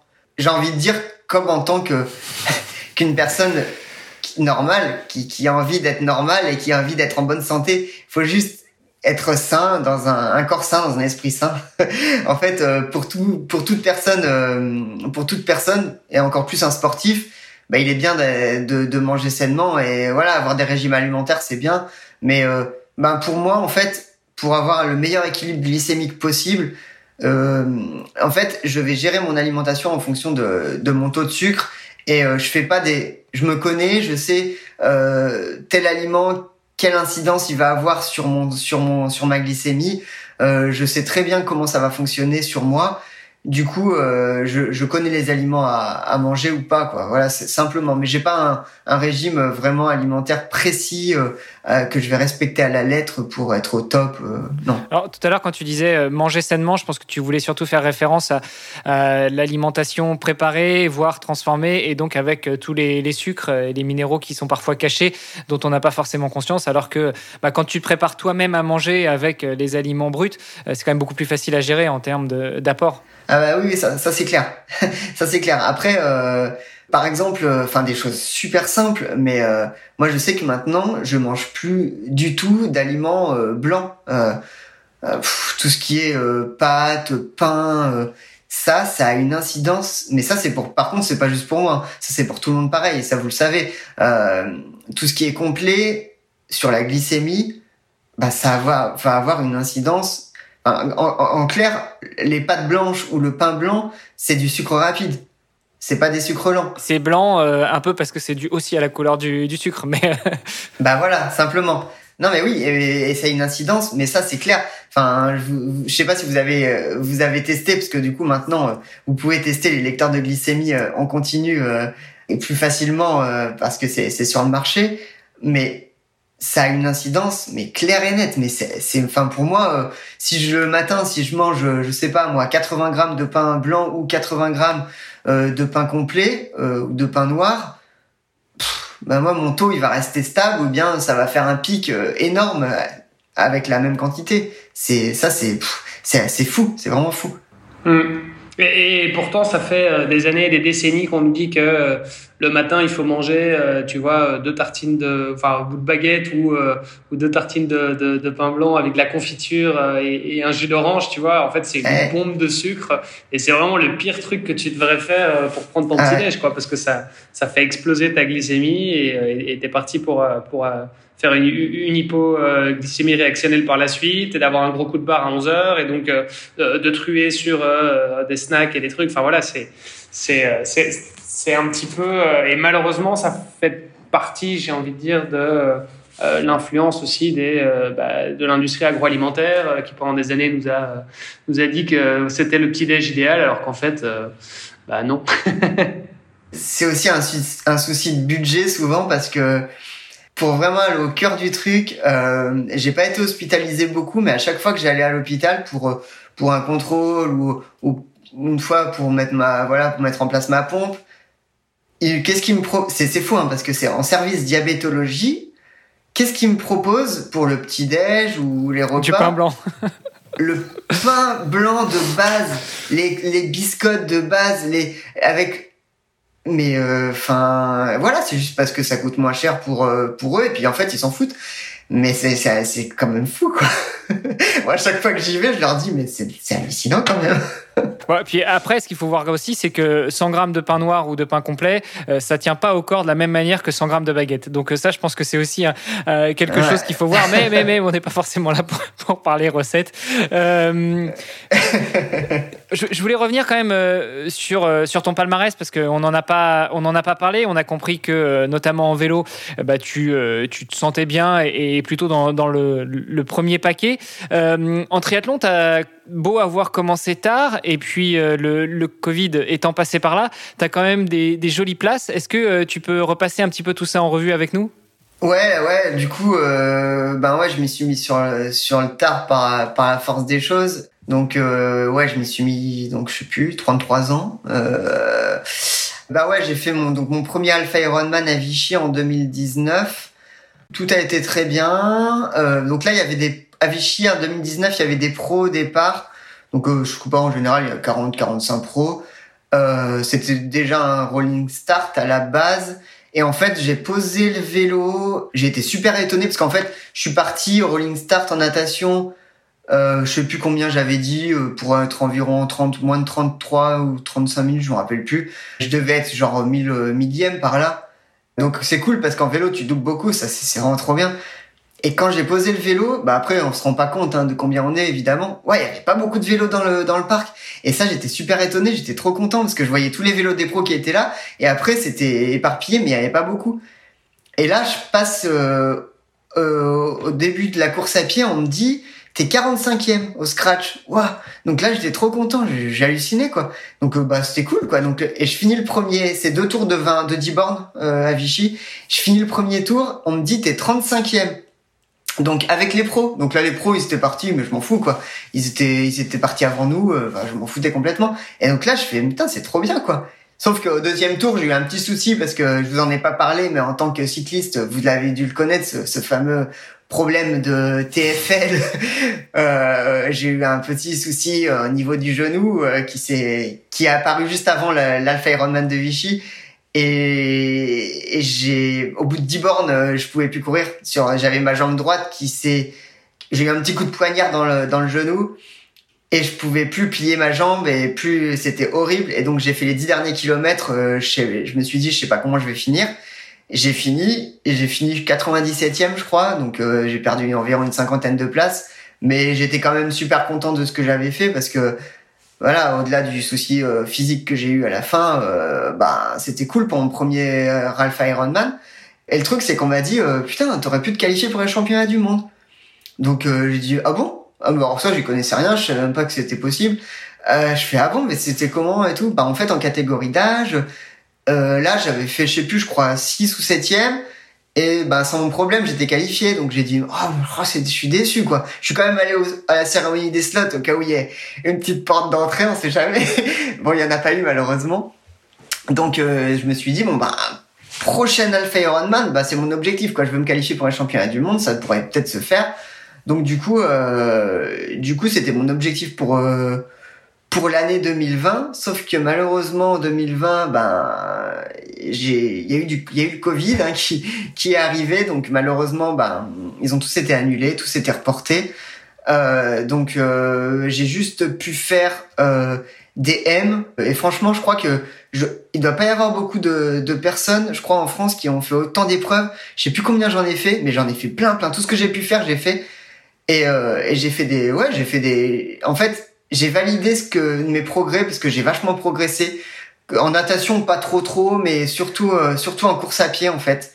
Donc du coup objectif c'était 2021 euh, essayer de mettre en place que, ce que j'avais ce que j'avais fait euh, dans les entraînements en, en 2020 et, euh, et en 2021 donc j'avais donc objectif championnat du monde être qualifié.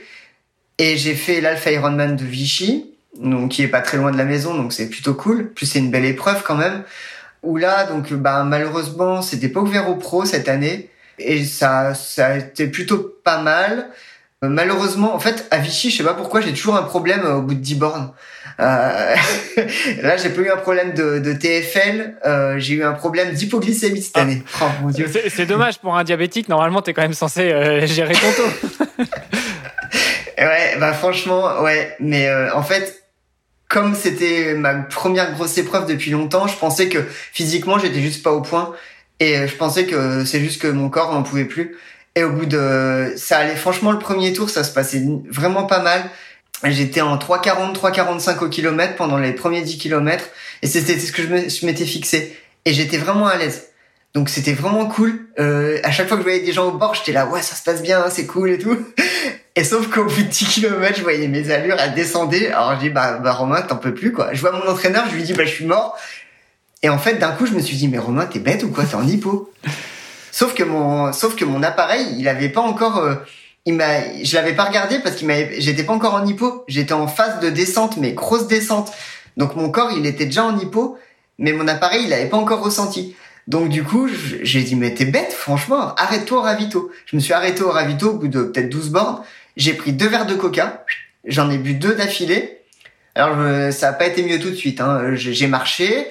Au ravito d'après, c'est cool à Vichy, il y en a plein partout des ravitos. J'en ai pris un autre, hop, deux verres de coca encore. Et là, d'un coup, ça a commencé à aller mieux. Et là, j'ai commencé à reprendre des allures parce que là, j'étais en 5,30, 6. Enfin, c'était horrible. Hein. Euh, J'arrivais même plus à mettre un pied devant l'autre. Et du coup, euh, ça commence à aller mieux. Je courais en 5, 4,45, 4,30, 4,20, 4,15. Sauf que c'était fini, quoi. Donc euh, c'était terminé, mais j'étais content parce que je commençais à aller mieux. Et au final, j'ai réussi à faire 25e euh, quand même. Mais enfin, c'est pas, enfin c'est pas mal, mais j'aurais j'aurais fait dans les 10 quoi si j'avais si ça ça avait été normalement jusqu'à la fin quoi. Donc bon. Comme quoi, c'est bien la preuve pour ceux qui se posaient la question que les, les, sodas, il y a un petit peu de sucre dedans quand même. Ah ouais, bah, ça, bah, ouais, ça c'est clair que euh, oui, c'est ça c'est sûr que les sodas il y a beaucoup de sucre et et ça ça ne requin qu'une personne hein, en, rien de temps. ça fait pas que du bien, mais. Euh. Bon et ça c'était ta dernière course alors? Alors non, c'était pas ma dernière parce que du coup alors du coup je me suis quand même qualifié grâce à cette cette place finalement euh, parce que j'ai fait quatrième et il y avait que trois slots. Et là, pour moi, c'était la, en plus, c'était la première épreuve qualificative, je crois, pour les championnats du monde 2022. Euh, Donc pour moi, les trois premiers allaient prendre le slot, euh, c'était sûr. J'étais, j'y suis allé quand même. Et là, il me fallait juste un refus pour que je puisse l'avoir. Et là, le premier, il, dit non, non, je le prends. Alors, en plus, les, les, mecs, les deux premiers, ils étaient présents à la cérémonie. Mais je me suis dit, les mecs qui sont là, bah, ils vont prendre le slot. Hein. Et là, le premier dit non, non, je le prends pas. Bah là, bah du coup, j'étais trop heureux, c'était bon quoi. Et le deuxième, il dit moi je le prends pas non plus. Bon. Et là, le troisième, il était pas là, donc euh, bah en fait, c'était moi le premier qui prenait le slot. Donc euh, limite, j'étais déçu quoi, c'était trop facile. T'as pris les trois quoi. Pratiquement. Ah, ce, ce fameux, ce fameux roll down. Et donc du coup, une fois que t'as as, euh, ton ticket en poche, t'as ta qualif pour les championnats du monde, qu'est-ce qui se passe? Du coup, je m'étais quand même inscrit trois semaines après à l'AF de Nice parce que je m'étais dit, on sait jamais si je me qualifie pas à Vichy, je pourrais faire Nice et peut-être me qualifier. Pour, bah, je savais pas parce que Nice c'est quand même encore une belle épreuve. Bon, donc je suis allé à Nice quand même. Et finalement, sans pression rien du tout, à Nice, j'ai réussi à faire une super course et j'ai gagné ma catégorie d'âge. Donc là, en fait, euh, bah, j'avais le, j'avais déjà le slot, donc bah, je l'ai refusé. Donc c'était cool pour les gens. Euh. Donc là, c'était le, quatrième euh, sur le podium qui était content parce que toi, tu refusais ton slot. c'est exactement ça. Et puis bah non, puis c'est cool parce que ça, ça, en fait, Nice, ça m'a permis de mettre en place une autre stratégie. Au à Vichy, je me suis loupé, où j'ai fait une hypo. Du coup, je me suis dit à Nice, ça va pas se passer comme ça. Il faut que j'arrive à, à bien gérer ma course à pied et du coup, en fait, ce qu'il y a, c'est qu'à Vichy, je voulais pas m'arrêter au ravito pour pas perdre de temps. Mais en fait, c'est complètement idiot. Parce que je me, je me, en gros, je, je me ravitaillais pas, et puis c'est pas ce qu'il faut faire sur un Alpha Ironman. Et, et du coup, à, à, Nice, je me suis dit, à chaque ravito, à Nice, je crois qu'il y en a un tous les 1 km 5, tu t'en fous, tu t'arrêtes. Et en fonction de mon taux, évidemment, mais quand même, à chaque ravitaillement, je m'arrêtais, je prenais un demi-verre de coca et un verre d'eau. Tout le temps. Et je marchais pour être sûr de bien boire euh, ce qu'il fallait. Je m'arrêtais carrément, je marchais, je buvais tout et je repartais. Et c'est trop marrant parce que je suis. tu repartais à fond de balle, du coup, j'imagine. Bah, bah non, je, je, me remettais dans mes allures, simplement. Mais euh, c'était marrant parce que hum, les pros étaient partis environ 15 minutes avant nous. Et du coup, je me suis retrouvé. Il y a deux tours à Nice, du coup, deux tours d'environ 10. Et je me suis retrouvé à mon premier tour quand les autres, alors pas les tout premiers, mais moi je me suis retrouvé avec à peu près le 8-9e de la course qui était en, en début de deuxième tour. eh ben c'était impeccable parce que je pouvais courir avec les pros qui étaient à peu près à mes allures. J'étais à peu près ouais, en 3,45. Et sauf que c'était marrant parce que moi je m'arrêtais au ravito et le mec qui était avec moi c'était un grand, je, je crois que c'était un allemand. Et ben lui il s'arrêtait pas. Sauf que du coup il me mettait 100 mètres, je revenais sur lui. Et puis après le ravito. Et après le ra- et ouais mais sauf que le gars il était complètement cuit. Je restais derrière lui, il me disait de passer, il me montrait, il me disait passe, passe. Et, le gars, il devait faire 90 à peu près. J'ai envie de lui dire, mais ça rien que tu sois derrière moi, de toute façon, je fais 1m60, euh, reste devant. Sauf qu'en fait, je voyais, il avançait plus, à un moment donné, il était, il avançait vraiment plus, il était complètement cuit. Sauf que moi, je m'arrêtais, je repartais, et j'étais pas cuit, enfin, j'étais entamé, hein, évidemment, comme tout le monde. Et au final, j'ai fini la course comme ça, euh, à des allures où, que j'aurais peut-être pas pu tenir euh, si je m'étais pas arrêté au, au ravitaillement. J'ai peut-être perdu une minute, euh, une minute trente sur euh, sur l'ensemble du, du SMI, mais au final, je pense que j'en ai gagné 5 ou 6 parce que j'aurais j'aurais j'aurais baissé d'allure euh, au final, c'est sûr, j'en suis certain. Donc euh, donc ça c'est je pense que pour moi en tout cas, c'est de l'expérience que j'ai que j'ai pu prendre et que et c'est et moi et ça je le je reproduirai ça pour les pour les prochains, j'en suis ça c'est clair et net. Pas pas sur les M hein. Sur un 10 bornes, je vais pas m'arrêter au ravito, euh, marcher, prendre euh, du sucre, etc. Mais sur un alf, euh, oui, je le referai, j'en suis, j'en suis sûr. Et tu prendrais pas un truc avec toi, genre une gourde euh, sur ta ceinture ou un truc comme ça? Pour gagner du temps? Ouais, si, ben, ben ça, j'ai, j'ai en fait sur ma ceinture, j'ai des gels, mais euh, c'est vraiment euh, en cas de coup dur.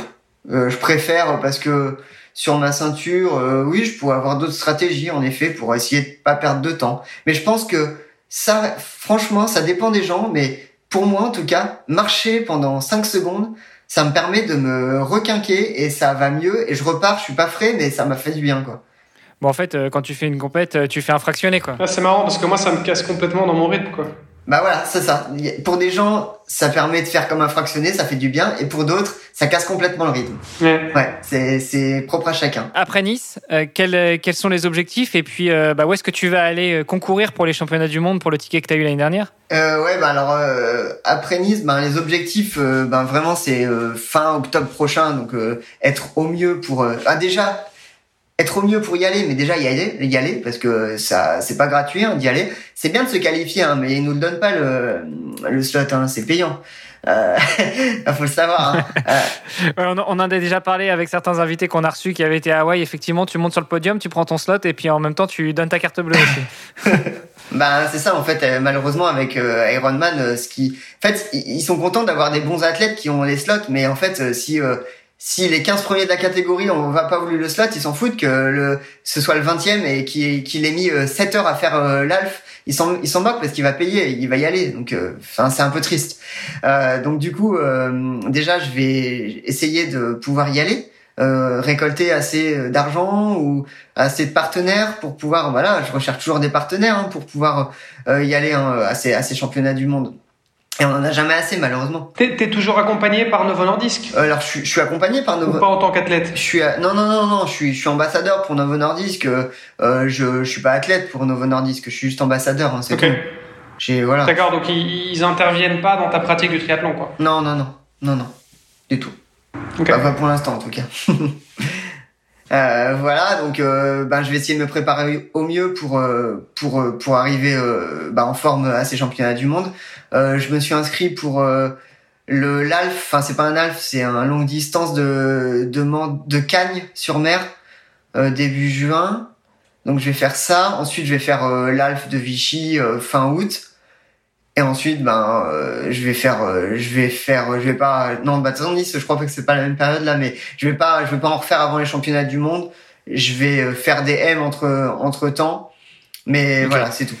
Bah écoute, je, crois que le pire qu'on puisse te souhaiter, c'est effectivement déjà de pouvoir y arriver et puis ensuite euh, bah, de, faire la course parfaite euh, et éventuellement de performer parce qu'un petit, un petit podium là-bas, ce serait pas mal pour euh, démontrer encore une fois que diabétique et sport euh, sont pas antinomiques. Ouais, c'est sûr. Bah ouais. Enfin après, je, j'ai pas, franchement, j'ai pas regardé dans, dans ma catégorie ce que je pourrais. Enfin, honnêtement, oui, j'aimerais faire un podium dans ma catégorie. Euh, mais j'ai pas regardé vraiment ce qu'il fallait faire en temps, etc., ce qui était vraiment faisable ou pas. Je suis toujours dans une démarche de progression, que ce soit, en fait, en vélo, j'ai levé le pied complètement. Du coup, euh, je me suis contenté de ce que je savais faire, mais je, je, je peux progresser en vélo. En course à pied, je progresse, euh, je progresse de mois en mois, je progresse. Je suis, euh, je peux toujours progresser. Là, j'arrive à courir de plus en plus vite sur sur j'ai fait un seul semi-marathon dans ma vie à Lyon il y en avait un euh, j'en ai j'en ai jamais fait donc euh, j'ai fait 1h13 et quelques. Je peux je suis sûr que je peux faire mieux voilà. Euh, sur 10 bornes euh, j'ai fait un 10 bornes labellisé pour voir enfin en fait juste avant j'en ai gagné un qui était assez dur en un peu moins de 33 mais j'étais sûr de pouvoir faire moins. Là le labellisé j'ai fait 32 32 euh, voilà, et je suis sûr que je peux faire encore moins. Donc euh, voilà, c'est cool. Je progresse. Euh, j'aime, j'aime, j'aime voir en fait que les entraînements payent. J'ai pas forcément envie d'aller faire des séances de VMA. J'en sors là. Je viens de faire une séance de piste là juste avant. franchement, c'est trop dur. C'est horrible mais bon, ça fait progresser. donc c'est pour ça qu'on les fait. Hein. Alors peut-être euh, juste pour terminer, tu disais tout à l'heure que hum, tu recherches toujours des partenaires, notamment pour aller au championnat du monde. Euh, là actuellement, tu vis comment Tu euh, euh as un contrat de travail ou tu vis uniquement de ton sport? Non, non, non, je, je, je, travaille à temps plein. En fait, je suis, je suis, je, je, suis gestionnaire de contenu pour une application de sport en ligne qui s'appelle Kinomap donc euh, qui est euh, une entreprise française. Euh, donc voilà, je, je, gère le contenu de cette application, je gère les, les contributeurs de cette application. Voilà, donc j'ai un contrat de travail, un temps plein, euh, simplement, et je fais mon mon triathlon pour me pour me dégourdir les jambes entre midi et deux et le soir. Ouais, et ça va, c'est quand même encore vivable de pouvoir bosser, s'entraîner, avoir une hygiène de vie convenable et éventuellement envisager d'aller championnat du monde? Ouais, bah, franchement, c'est ouais, c'est ça fait un emploi du temps plutôt chargé hein, parce que franchement, j'arrive pas. À, je pourrais m'accorder plus de temps à l'entraînement. Je m'entraîne vraiment pas beaucoup. Hein. Euh, je m'entraîne euh, entre 10 et 10 et 15 heures maximum par semaine quoi. Euh, là là je m'entraîne ouais 10 heures en gros euh, par semaine. Mais parce que je peux pas vraiment faire plus d'une part en course à pied parce que je suis encore un petit peu trop fragile, euh, un peu trop neuf dans la discipline et je peux pour l'instant, je peux pas m'entraîner plus de trois fois par semaine, un jour sur deux, c'est le maximum pour moi. Sinon, je me blesse, j'en suis sûr. Et de toute façon, je peux pas. Euh, le lendemain d'une grosse séance, bah j'ai mal en fait, et je peux même pas aller faire une autre séance. Les gars qui vont courir tous les jours, je, moi, je, moi, je les envie parce que moi, je peux même pas. C'est même pas possible physiquement. Donc euh, bon, bah, mm. pour l'instant, c'est pas possible. Donc euh, je me contente de ce que je peux faire. Et en même temps, le cyclisme, c'était plus chronophage. Bon, peut-être c'était pas au même niveau, tu vas me dire, mais euh, tu, tu, tu, passais plus de temps sur ton vélo à l'époque où tu faisais que du vélo ah ouais, bah ça c'est sûr, ouais. Euh, à l'époque où je faisais que du vélo, oui, c'était c'était 25, 30 heures, euh, 35 heures dans les dans les stages à faire que du vélo et c'était pas non plus quand tu étais pro enfin je veux dire quand tu faisais ça à temps plein quoi. Mais mais avant ça euh, avant ça enfin pour comparer des choses qui soient comparables ouais. est-ce que toi en tant que euh, euh, cycliste de, de, haut niveau mais mais non professionnel avec une occupation sur le côté est-ce que ça te prenait plus de temps que le triathlon ou pas non en fait quand je faisais du vélo à haut niveau je pense que ce qui me permettait de continuer le vélo à haut niveau c'était la récupération vraiment. Et j'avais vraiment mis euh, l'accent sur la récupération parce que je pouvais pas bosser entre 35 et 40 heures par semaine et faire 25 heures d'entraînement derrière. Je pourrais le faire, c'est sûr, mais je suis sûr que j'aurais pas tenu 10 ans au haut niveau. Je me contentais de faire 10 heures d'entraînement qualitatif et j'arrivais le week-end euh, assez frais en ayant fait les bases quand je pouvais les faire l'hiver et, et pendant toutes mes saisons euh, que j'avais fait avant et grâce à ça, j'arrivais à, à, me maintenir euh, à, à ce niveau-là. Mais moi, je pense que j'aurais fait une erreur si je m'étais dit, euh, vas-y, entraîne-toi comme un fou, 20, 25 heures, avec le boulot. Non, je me serais tué en fait. Hmm. Donc non, je m'entraînais pas plus en fait. Je m'entraînais, je m'entraînais autant et différemment. Et, et là, en fait, euh, enfin, les entraînements que j'ai avec le triathlon, bah, vous le savez, hein, c'est différent parce que ça, ça permet de de, de bosser euh, différentes filières, euh, que ce soit en natation, euh, course à pied ou, ou, ou vélo, c'est complètement différent. Et c'est ça qui me permet de, de pouvoir quand même m'entraîner, parce que moi je trouve qu'en 10 heures d'entraînement, je trouve que je, je m'entraîne quand même beaucoup, j'ai l'impression. Enfin, quand j'y vais, je me dis, ouais, allez, j'y retourne encore, et là encore, et j'y vais deux fois par jour. Et ouais, c'est bien déjà. Donc voilà, je pourrais en faire plus, mais je trouve que c'est déjà pas mal. Et et on peut toujours en faire plus, c'est sûr. Effectivement, mais comme tu le dis, si tu vises le long terme, c'est pas forcément le bon calcul. Quoi. On voit quand même souvent des triathlètes qui, euh, bah, qui sont sur entraînement ou qui en ont marre, qui disent euh, en fait, euh, j'ai plus envie. quoi. Ouais, mais ça, si, je pense que s'ils ont plus envie, ouais, c'est parce qu'ils sont dégoûtés de la chose, simplement. Ouais, parce qu'ils ont trop forcé, quoi. Bah ouais, voilà. En fait, moi, pour moi, il faut. Enfin, en tout cas, c'est ce que je fais, moi, c'est que j'écoute mon corps j'écoute tout le temps, tout le temps mon corps, que ce soit euh, pour euh, bah pour euh, pour gérer mon diabète ou même pour gérer mes séances. en course à pied, je suis fragile. Et ben voilà, si j'ai un petit peu mal, et ben c'est pas grave, je vais faire sauter une séance dure, c'est tout. C'est pas grave, hein, ça va pas, ça va rien me faire. Donc j'écoute mon corps, j'écoute mes sensations, et puis grâce à ça, j'arrive, je touche du bois à ne pas me blesser trop. voilà, je suis, j'arrive à être de plus en plus solide. Euh, et du coup, ben, de toute façon, c'est en c'est en étant le moins blessé possible qu'on arrive à progresser le mieux. Ça, c'est clair et net. Donc, euh, faut pas non plus être un fou à taper dedans euh, jusqu'à se blesser euh, pour être arrêté pendant trois mois et pour recommencer de zéro par la suite. Non, enfin, c'est pas pour moi, c'est pas l'objectif en tout cas. Être régulier. En tout cas, on est à des antipodes euh, du bon vieux No Pain No Gain et euh, je pense que ça fait une très bonne conclusion pour cet épisode. Romain, merci beaucoup d'avoir accepté notre invitation. Euh, peut-être pour terminer, j'ai encore deux questions. La première est bah, tout simplement liée au nom de ce podcast qui s'appelle Devenir triathlète. Toi qui es devenu triathlète sur le tard, quel serait ton meilleur conseil pour celles et ceux qui nous écoutent et qui se posent la question de franchir le, pas? Bah pour moi, le, le meilleur conseil c'est si vous avez envie de faire du triathlon, faites du triathlon. Si vous n'avez pas envie de faire du triathlon, bah non, allez-y pas parce que c'est quand même, franchement, un sport qui est compliqué. Moi, quand je me suis mis au triathlon, j'ai tout de suite dit le vélo, mais c'est carrément facile, quoi. Mais c'est rien du tout. Le triathlon, c'est horrible. C'est horrible. Franchement, faites, faites du triathlon. Euh, si c'est pour vous amuser, eh ben prenez du plaisir à faire du triathlon, à, aller nager, à aller courir, à aller faire du vélo, mais faut surtout pas que ce soit une contrainte. Voilà, si vous avez envie, allez-y. Si vous n'avez pas envie, ne faites surtout pas ça par, enfin, parce que vous avez juste un défi. Ouais, c'est cool, je vais me faire un défi, mais voilà, ça durera pas longtemps. Euh, voilà, pour quelqu'un qui veut commencer le triathlon, commencez doucement, par étapes et puis après, bah, en fait, ça viendra. Si, si, si vous découvrez euh, un talent, bah, tant mieux. S'il n'y a pas de talent, c'est pas grave. Hein. S'il y a juste du plaisir, bah, c'est encore mieux. Moi, pour moi, c'est le, plaisir avant tout. C'est tout. Bon, bah, c'est bien. On finit quand même sur une note positive. Et puis, euh, pour terminer, euh, si on souhaite continuer à échanger avec toi, si on veut suivre un petit peu tes aventures, où est-ce que ça se passe? Alors ben, sur les réseaux sociaux, hein, simplement, euh, je suis je suis je suis présent, euh, que ce soit sur Instagram euh, avec mon nom, hein, Romain Giou, ou sur Facebook, hein, c'est pareil, c'est pareil. Donc après voilà, Facebook c'est plus, bah moi je mets les mêmes choses, hein, que ce soit sur Instagram ou sur Facebook, mais Facebook c'est plus la communauté mondiale, j'ai envie de dire. Euh, de diabétiques euh, du monde entier qui, qui me suivent. Instagram, euh, c'est plus, enfin, c'est un peu plus français quand même. J'ai beaucoup moins de gens qui me suivent sur Instagram. Euh, après voilà, il y a LinkedIn aussi pour les réseaux un peu plus professionnels. Hein. donc c'est pareil, hein, c'est sur mon sur mon nom simplement. Hein. Super. Bah, de toute façon, on remettra un petit peu les, les notes, ne serait-ce que de ton compte euh, Facebook, peut-être justement pour échanger un petit peu sur la partie diabétique et sport, enfin diabète et sport.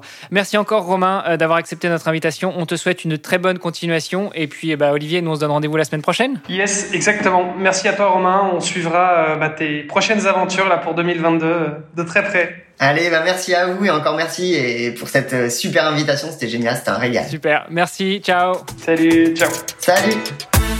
Merci d'avoir écouté cet épisode jusqu'au bout. N'oubliez pas de rejoindre notre groupe Facebook pour discuter avec les invités, commenter et poser vos questions. Et Olivier et moi, nous vous répondrons dans un prochain épisode. À la semaine prochaine. Salut les sportifs.